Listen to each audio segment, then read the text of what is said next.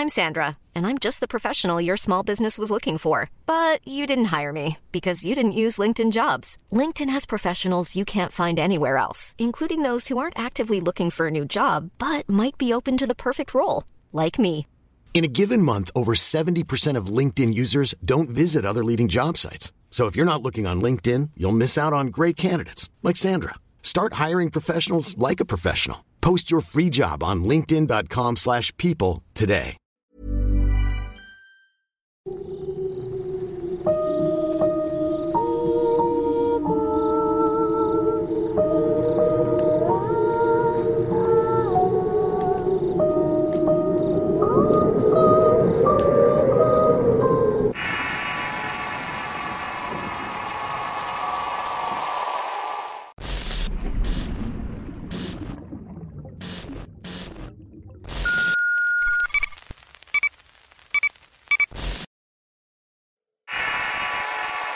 Espías. Historia basada en una experiencia anónima. Escrito y adaptado por Tenebris para relatos de horror. Por motivos de seguridad y personales decidí enviar mi relato de manera anónima. Vivo en el sur de México en un bello estado de nombre Quintana Roo. Uno de los atractivos de mi lugar de origen son las zonas naturales.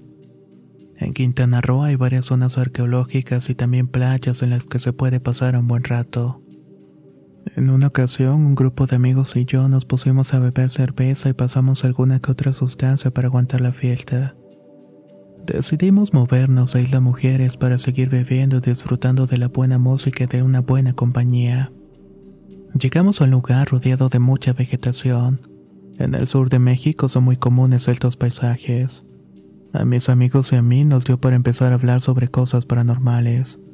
Primero comenzamos a hablar sobre fantasmas y aparecidos, hasta que alguien terminó mencionando el tema de los ovnis.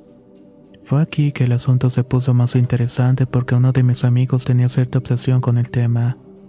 Decidimos hacer un círculo en medio de la arena para que el ambiente se tornara con cierta intimidad. Mi amigo comenzó a hablar de los misteriosos hombres de negro. Como muchos ya saben, la película de Hombres de Negro se basó en los casos de agentes del gobierno que se encargan de vigilar las conversaciones, así como las evidencias alrededor del fenómeno ovni. Mi amigo comenzó a platicarnos una historia de un amigo suyo que vive en Canadá. Este chico fue a una reserva natural en donde presenció el avistamiento de un objeto volador no identificado. Como llevaba su celular, el chico lo grabó y se fue a su casa dispuesto a subirlo a las redes sociales. El video apenas duró unos cuantos minutos cuando lo banearon. Y aunque el chico intentó subirlo en varias ocasiones, Facebook le restringió de mostrar el contenido del video. Decepcionado, decidió que compartiría su video solamente con sus allegados. Esa era su intención hasta que el día siguiente se presentaron ante su puerta cuatro hombres con traje negro que le pidieron que les entregara su celular y la computadora. El chico estaba muy asustado, así que no se resistió. Los agentes le ordenaron no hablar nada de lo que había sucedido porque como ya se había dado cuenta tenían su dirección. El chavo quedó muy marcado por esta experiencia, misma que se la hizo saber a mi amigo en unas vacaciones que coincidieron en Cancún. Cuando mi amigo terminó de contar la historia nos quedamos viendo unos a los otros con algo de incredulidad. Otro amigo, el macero de los cuatro que agarramos la fiesta, tomó la palabra para decirnos lo siguiente. Lo que yo sé sobre los ovnis es que si uno habla de ellos, estos se manifiestan. Me ha pasado en varias ocasiones. A mis papás les gustan estos temas y mi padre fue el que me dijo que si uno habla de su existencia, estos seres se manifiestan. Es como si tuvieran alguna especie de radar que les avisara cuando son mencionados. Es más o menos como si fueran espías. Yo creo que lo mejor es que no hablamos de eso ya. Ese comentario terminó por detonar varias carcajadas entre los presentes. Nos pasamos otra cerveza y en un momento de silencio escuchamos un ruido sobre nosotros. Era como si se tratara de un ventilador que estuviera encendido en el aire. Los cuatro volteamos hacia arriba y vimos en lo alto una especie de círculo luminoso de color azul.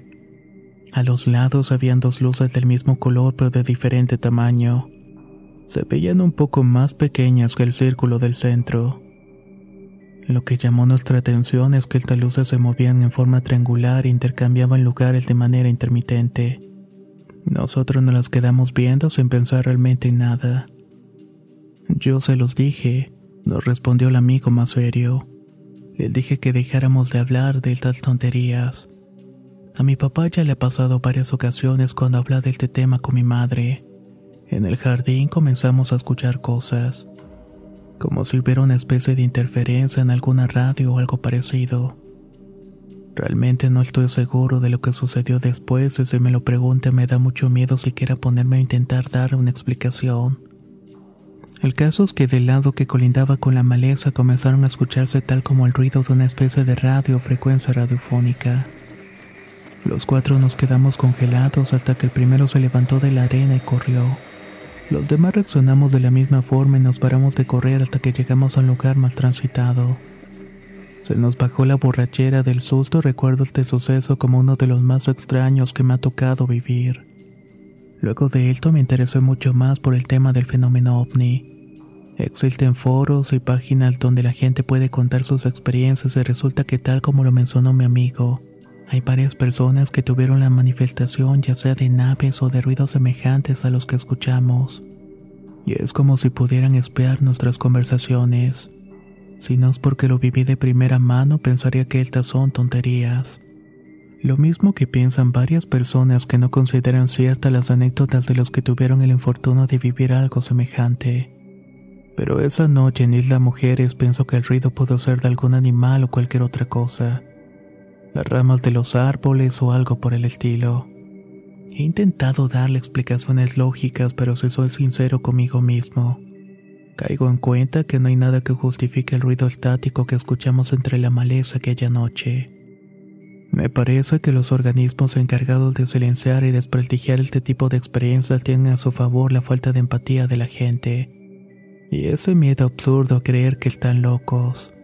Pero hay cosas que suceden en este mundo que no tienen explicación. O mejor dicho, que nos negamos a creer que son posibles.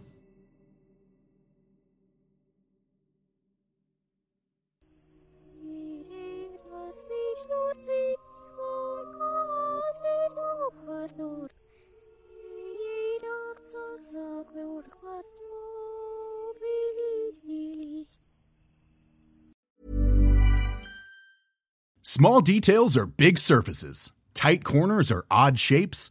Flat, rounded, textured, or tall. Whatever your next project, there's a spray paint pattern that's just right. Because Rust new Custom Spray 5 in 1 gives you control with five different spray patterns. So you can tackle nooks, crannies, edges, and curves without worrying about drips, runs, uneven coverage, or anything else. Custom Spray 5 in 1.